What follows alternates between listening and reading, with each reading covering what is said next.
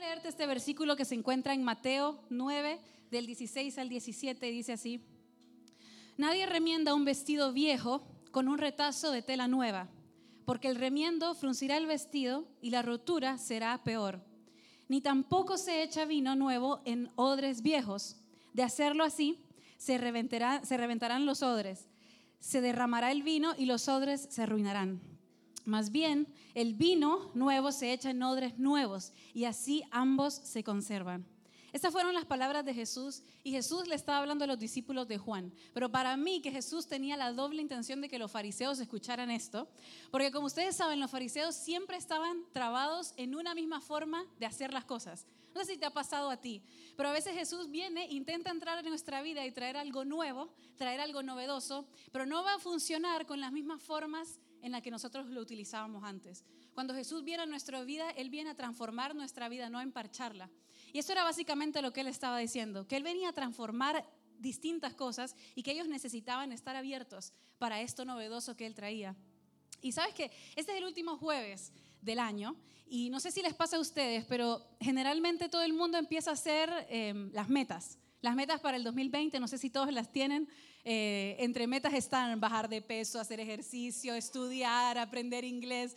El otro día veía un meme que decía, si estas fueron tus metas del 2019 y no las cumpliste y salió un perrito así todo triste, ¿no? Pero son las típicas metas de todos los años. Pero antes de que entremos en las metas del próximo año, porque el próximo miércoles vamos a tener un servicio especial en donde vamos a estar hablando de las distintas metas, de nuestros propósitos, de por lo que estamos agradecidos.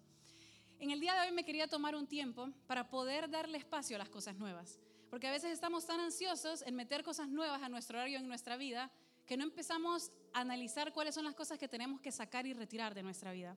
Así que en el día de hoy he titulado el mensaje Lo que no me quiero llevar de este año. Di conmigo lo que no me quiero llevar de este año. Bueno, si ustedes han estado aquí en casa por un tiempo, se pueden dar cuenta que una de nuestras cosas favoritas para hacer con mi esposo es viajar. Nos encanta viajar. Entonces vamos a distintos lugares y nosotros hemos decidido que hay cosas que no son importantes comprar, pero el viajar es una prioridad para nosotros. Entonces decidimos siempre ir a, un mismo, a, a distintos lugares y hay algo que yo odio de viajar, además de los aviones. hay algo que yo odio de viajar y es empacar. ¿Quién está conmigo? ¿A quién le gusta hacer maletas? Ay, no, no, no, a mí no me gusta hacer maletas. No me gusta y soy malísima haciendo maletas. Soy malísima haciendo maletas. Y lo que me pasa es que yo empaco de menos. O sea, yo llevo lo justo y necesario y menos. Pero mi esposo sobreempaca, mete todo lo que no tiene que meter. O sea, es una cuestión. Pero bueno, por mi parte, yo les quiero dar un tip, porque yo hago algo que me ha ayudado en estos años y ha sido muy útil para mí. Se los quiero compartir. Un tip aquí para que anoten. Eh, a mí me gusta llevar camisetas viejas, así esas camisetas que ya tienen huequitos, que ya sabemos de qué nos sirven, de esas, de, casa, ¿no? O sea, de esas de casa que ya están viejas, que ya sabemos que no las vamos a utilizar más. Bueno, a mí me gusta llevar esas camisetas viejas. ¿Por qué? Claro, en la foto salgo terrible, ¿no? Porque toda la foto, ropa vieja. Pero lo que hago es esto, es que cuando yo me pongo una camiseta, allá estoy de viaje, luego la boto allá, porque ya la iba a botar de todas formas, ¿y qué es lo que pasa? Es que no tengo que lavar ropa cuando regreso. porque boté toda la ropa allá. Y además de eso, me da espacio por si llego a comprar algo nuevo, tengo espacio en la maleta. Dígame si no es algo inteligente para hacer un aplauso para mí. Y entonces hago espacio para las cosas buenas y las cosas nuevas, ¿no? Pero mi esposo, chancharán, y aquí viene lo, lo dramático de esta situación, es que mi esposo hace completamente lo contrario. Si nosotros nos vamos 10 días, él lleva 12 suéteres, o sea, dos por si acaso. Es una cosa... Es más, en este último viaje nos fuimos 10 días y el tipo, usted puede creer lo que hizo, se llevó cuatro pares de zapatos gigantes así, distintos. Yo le digo, Ezequiel, no tiene ni siquiera días para usarlos. De hecho, no los utilizó. ¿Y qué es lo que pasa? Que él no deja espacio para las cosas nuevas, ¿no? Él no deja espacio para comprar nada nuevo.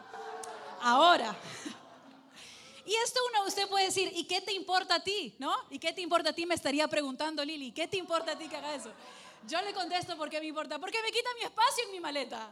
Me empieza a quitar mi espacio, entonces yo me quedo con menos espacio. Eso no es justo. Así que bueno, al finalizar este servicio, ustedes pueden hacer sanidad interior conmigo y le pueden ir a decir a. Pero puede parecer muy chistoso, pero la realidad es que muchas veces nos pasa esto mismo, que nosotros queremos cosas nuevas para nuestra vida, le pedimos a Dios que empiece a traer cosas nuevas, pero no tenemos espacio, porque estamos estamos trabados en las cosas viejas. Nos quedamos en ese pasado, nos quedamos en lo viejo y lo viejo no necesariamente es malo, pero es viejo. Y Dios te quiere llevar a distintos lugares y quiere traer a tus cosas a distintos momentos. Y si yo tuviera un diario, no lo tengo, pero si yo tuviera un diario, en el día de hoy prácticamente que estuviera hablándoles a ustedes lo que yo he venido pensando en este último tiempo y que Dios me ha estado confrontando mucho en estas tres cosas de las que yo no me tengo que llevar del 2019. Y básicamente es como que voy a abrir mi diario hoy, imaginariamente. Y una de las cosas que yo no me quiero llevar en este año, y creo que aplica para mí, aplica para ti, aplica para cualquier año en el que estés, es que yo no me quiero llevar los patrones del año pasado. Yo no me quiero llevar los patrones que yo he repetido el año pasado. El ser humano por tendencia hace las cosas constantemente. El ser humano por tendencia tiene la tendencia a repetir las cosas. Y lo que pasa es que eso nos lleva a tener estructuras. Y las estructuras nos limitan, porque nos matan la creatividad, nos matan las posibilidades. Y mi sueño es de que nosotros salgamos de aquí para este año que viene y que nos hagamos esta pregunta constantemente, o más bien que nos digamos esto a nosotros mismos constantemente. La forma de lo que yo estoy haciendo en este momento el patrón que yo estoy siguiendo en este momento, independientemente del resultado, me puede ir bien, me puede ir mal, pero es solamente una forma. Eso es solamente una forma de hacerlo, pero hay muchas otras formas para hacer. Y quiero hacer una salvedad aquí, que cuando yo me refiero a los patrones, me refiero a los patrones buenos y a los patrones malos. ¿Por qué?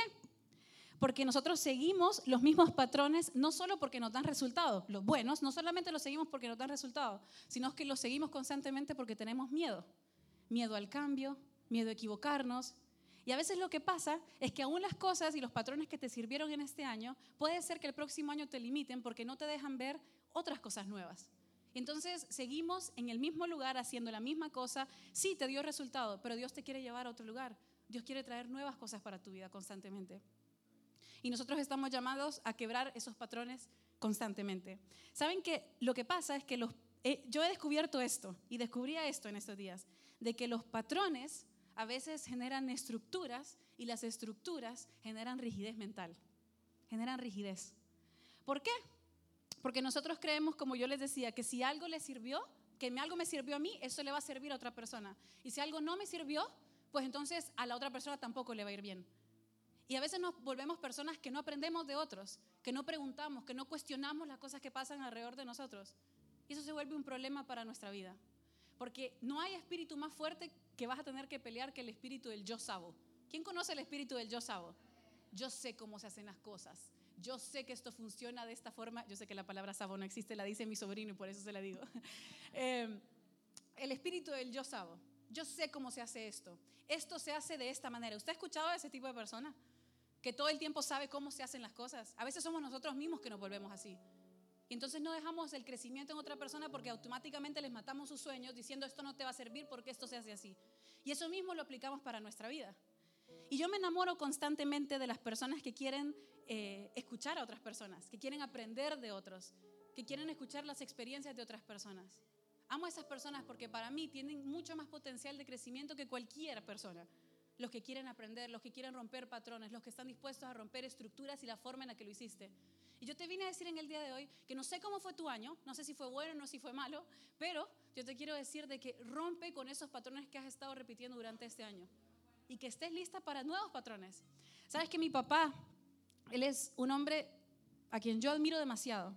Y mi papá ha vivido en distintos países. Él ha vivido en Japón, ha vivido en Perú, en Alemania, en Suiza, en El Salvador, en Estados Unidos, en distintos lugares y ha tenido la posibilidad de viajar muchísimo. Pero mi papá tiene algo tan lindo que yo cuando era chiquita no lo entendía, porque alguien venía y le empezaba a hablar acerca de su viaje, que había ido a un lugar en donde quizás mi papá había vivido, y le empezaba a contar su experiencia, y mi papá en ningún momento le decía de que él había vivido en ese lugar o que él ya conocía el lugar. Mi papá quería escuchar todo lo que había experimentado la persona, todo lo que había sido su experiencia. Y antes a mí me caía mal, porque yo decía, papi, decile que viviste ahí. o sea, decile que conoces, decile que sabes el idioma, ¿no? Eh, pero mientras ha pasado el tiempo, yo he empezado a admirar mucho más esa actitud de él. ¿Por qué? Porque él está listo para escuchar, porque él ha entendido que su experiencia no limita la experiencia del otro y que él cuando él escucha acerca de las experiencias de otros más bien crece, le da crecimiento a él a mí me encanta eso de él, porque él está todo el tiempo dispuesto a aprender de otras personas, a escuchar de otras personas, a romper patrones, romper estructuras, intenta cosas nuevas, aunque te equivoques, aunque falles, por lo menos lo vas a hacer intentando algo, ¿no? Entonces, ¿y sabes qué? Si estás aquí y estás respirando, las probabilidades de que tú estás equivocado en algo son muy altas. sí, estamos todos equivocados en algo. Y hay algo en lo que tú puedes hacer distinto y de una mejor manera. ¿Por qué no empezamos a probar? ¿Por qué no empezamos a hacernos esas preguntas constantemente? ¿Qué estoy haciendo equivocado? ¿En qué puedo mejorar? ¿En qué yo no he logrado ver algo que otra persona no está viendo? Empieza a aprender hasta de las personas que tú crees que no tienes nada para aprender. Ese es el momento en donde tú empiezas a ser sabio. Cuando constantemente rompes los patrones, cuando estás dispuesto a aprender de otras personas, cuando no te determina solamente lo que tú sabes, sino que entre más sabes, más sabes que no sabes. Ese debería ser el resultado. Así que lo primero que yo no me quiero llevar de este año son los patrones que yo repetí en este año, los buenos y los malos. Así que los vamos a desechar. ¿Sí o no, iglesia?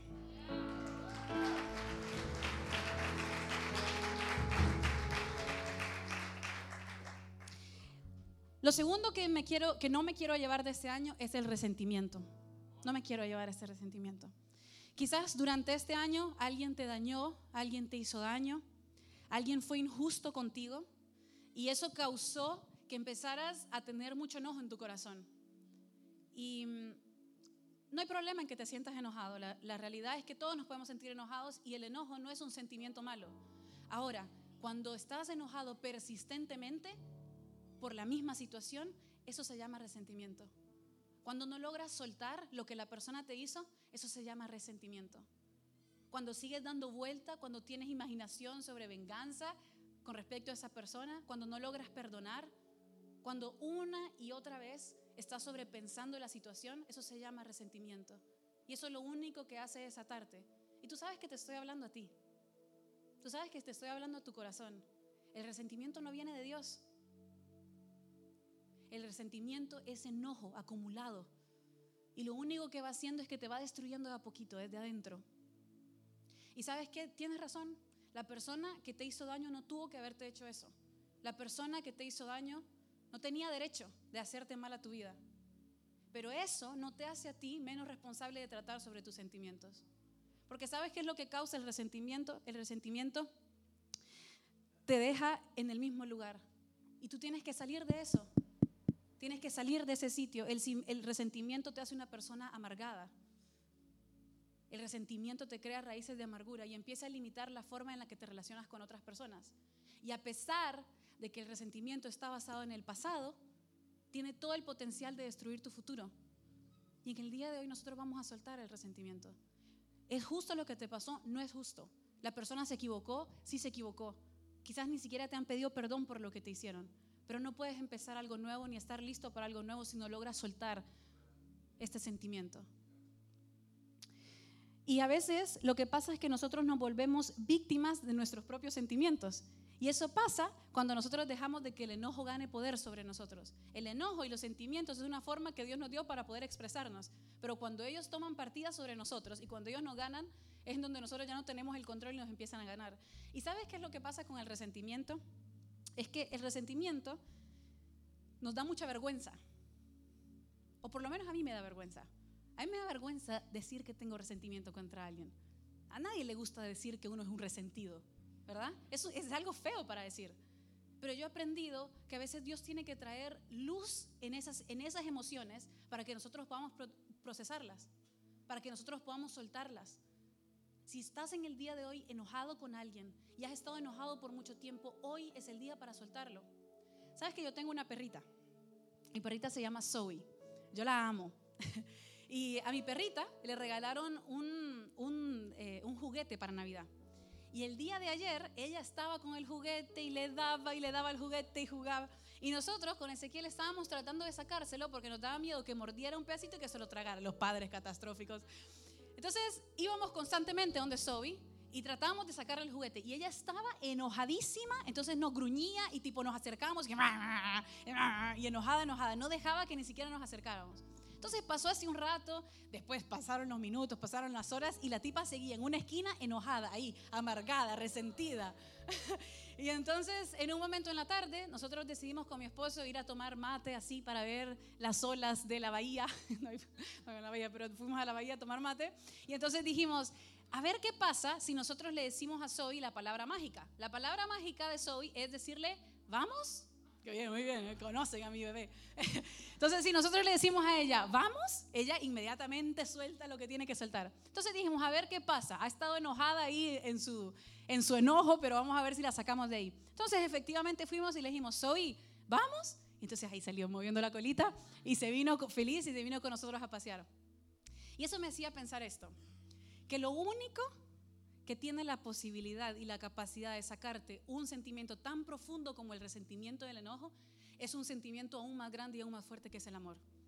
Lo único que te puede sacar de adentro un resentimiento es tener el deseo real de crear memorias nuevas, el deseo real de ser mejor persona y soltar eso que sabes que no te está haciendo bien.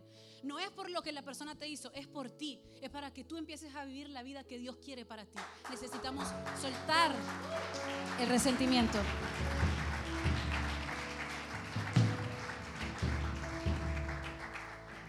Y si estás listo para que el 2020 traiga nuevas memorias, nuevas expectativas, nuevas historias, vas a tener que empezar de cero.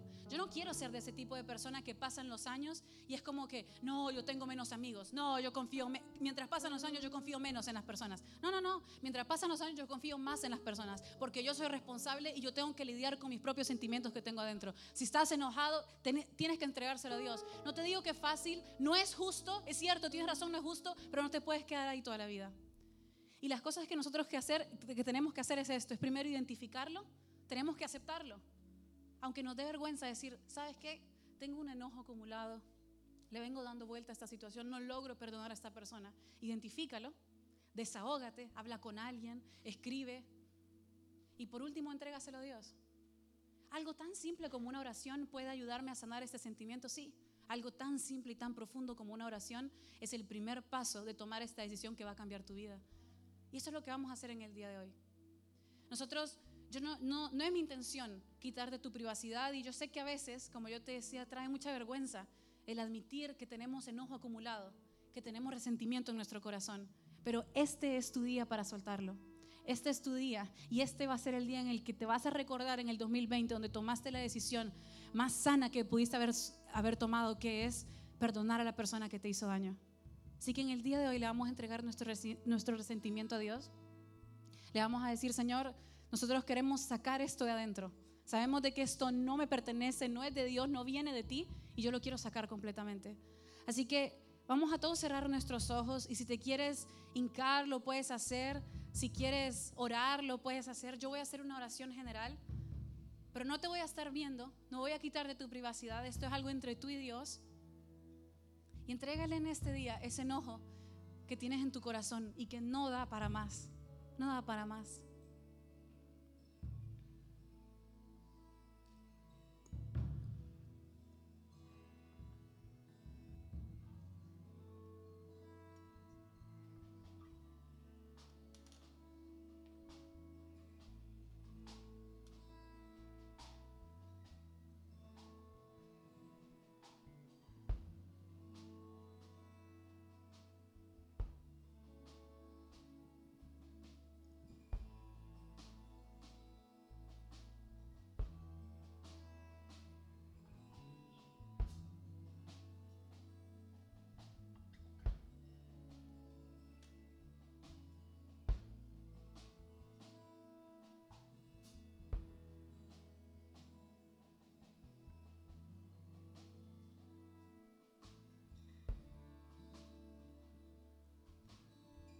Señor, en esta noche queremos pedirte que nos sanes nuestro interior, Señor. Que sanes nuestras heridas. Señor, sabemos de que tú nos entiendes, que eres compasivo y que tú le estás hablando a tus hijos y les estás diciendo que tenemos razón, que podemos estar enojados, pero que no podemos dejar que el resentimiento vaya creando raíces en nuestra alma. Señor, nosotros queremos tener un carácter conforme al tuyo, mi Dios. Queremos ser como tú. Sí, Señor, nosotros buscamos ser como tú, Señor, constantemente.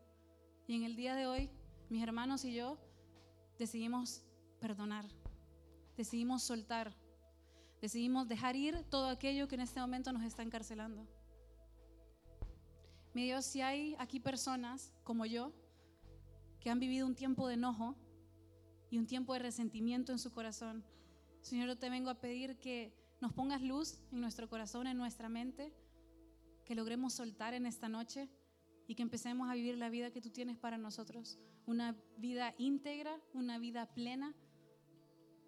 Señor, que esta noche nosotros salgamos distintos con una decisión tomada, que es buscar más de ti. Yo te agradezco por todas las personas que están aquí en esta noche, Señor. Y tomamos una decisión como familia. En el nombre de Jesús. Amén y amén.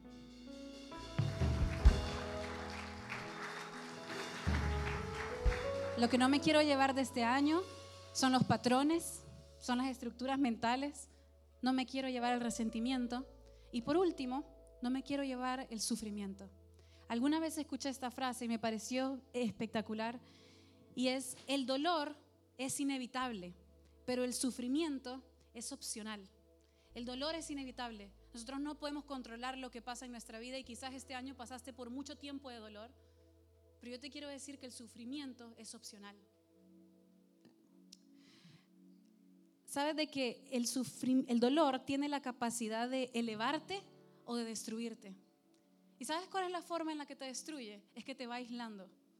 El sufrimiento te hace sentir que estás solo, el sufrimiento te hace sentir que nadie te entiende y que nadie está pasando por lo que tú estás pasando y por lo tanto ni siquiera se lo quieres compartir porque tú solamente sabes el sufrimiento por el que estás pasando. El sufrimiento te aísla, te hace sentir que estás solo. Y yo te quiero decir algo porque el sufrimiento y, el, aislamiento que te causa el sufrimiento no es, no es, no tiene que ver con las personas que tienes al lado. cuando uno se aísla, eso empieza en tu corazón y en tu mente. Y el aislamiento es una posición del alma con respecto a la vida. Y el sufrimiento tiene todo el potencial de hacer eso, de aislarnos constantemente.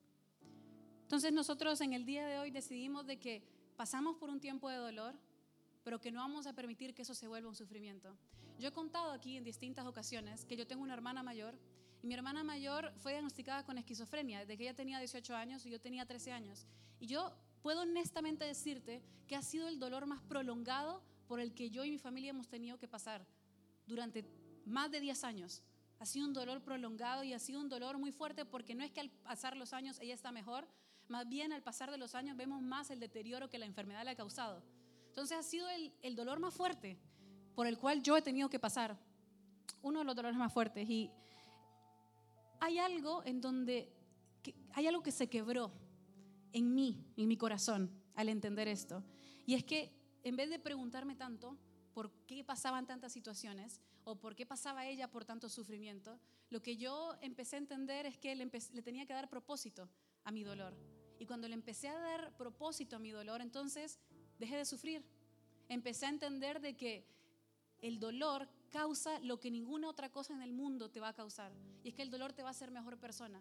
Si tú dejas que el dolor sea procesado correctamente en tu corazón y tú permites de que Dios sea tu consuelo, entonces el dolor te va a hacer mejor persona. El dolor te va a hacer una persona más comprensiva, más amorosa. Y por sobre todas las cosas, algo que para mí ha sido lo más lindo es que el dolor me ha hecho mucho más razonable. ¿Y a qué me refiero con esto? Es que el dolor tiene la capacidad de enfocarte en lo que realmente importa. Por eso, a veces pasamos por situaciones como las que pasamos con mi esposo el otro día, en donde el auto se nos quedó en medio de la calle y nos inundamos. Y la verdad es que nos reíamos. ¿Sabes por qué? Porque los dos conocemos lo que es el dolor en serio. Y como los dos conocemos lo que es el dolor en serio, es razonable lo que nosotros vivimos. Ya eso ya no es importante. Nosotros no permitimos que ese tipo de cosas nos quiten la paz. No porque seamos perfectos, no porque no nos preocupe, pero porque nosotros hemos pasado por lo que es dolor. Y cuando pasas por el dolor, no dejas que sea sufrimiento, sino que te, que te enriquezca, que te haga mejor persona, que te haga crecer. Entonces, el dolor ya no tiene, el dolor ya no tiene poder sobre ti. Y hay una frase que a mí me fascina, y que marcó mi corazón y te la quiero compartir, va a estar en las pantallas, y fue dicha por Víctor Frankl. Y Víctor Frankl era un neurólogo, psiquiatra, él era un judío y él fue víctima del holocausto y toda su familia murió en el holocausto. Y él, mientras estaba en un campo de concentración, escribió lo que fue una de sus teorías más conocidas, que es la logoterapia. Y él escribió esto, en el medio del estímulo y la respuesta, en el medio del dolor y la respuesta, hay un espacio. En ese espacio está nuestro poder de escoger cómo responderemos. Y en nuestra respuesta se encuentra nuestro crecimiento y nuestra libertad. Hay un espacio. No sé qué situación pasaste este año, pero hay un espacio entre tu sufrimiento y tu respuesta. Hay un espacio. Y en ese espacio te toca a ti la responsabilidad de cómo vas a contestar a esto. En el día de hoy yo entrego los patrones. Yo no quiero seguir repitiendo los mismos patrones. En el día de hoy yo entrego el resentimiento. Yo me despojo de eso completamente y en el día de hoy yo entrego el sufrimiento. Y todo lo que nosotros pasamos este año, todo lo que tú pasaste este año, yo declaro en este día que va a empezar a bendecir a otras personas, que tú te vas a hacer una persona más compasiva, una persona más amorosa, una persona que modele el carácter de Dios. Quiero invitarte a que te puedas poner de pie. Nosotros no podemos controlar lo que pasó antes, pero sí podemos controlar nuestro presente porque sabemos que en el hoy nos encontramos con nuestro Dios todos los días. Levanta tus manos y canta esta canción para nuestro Dios.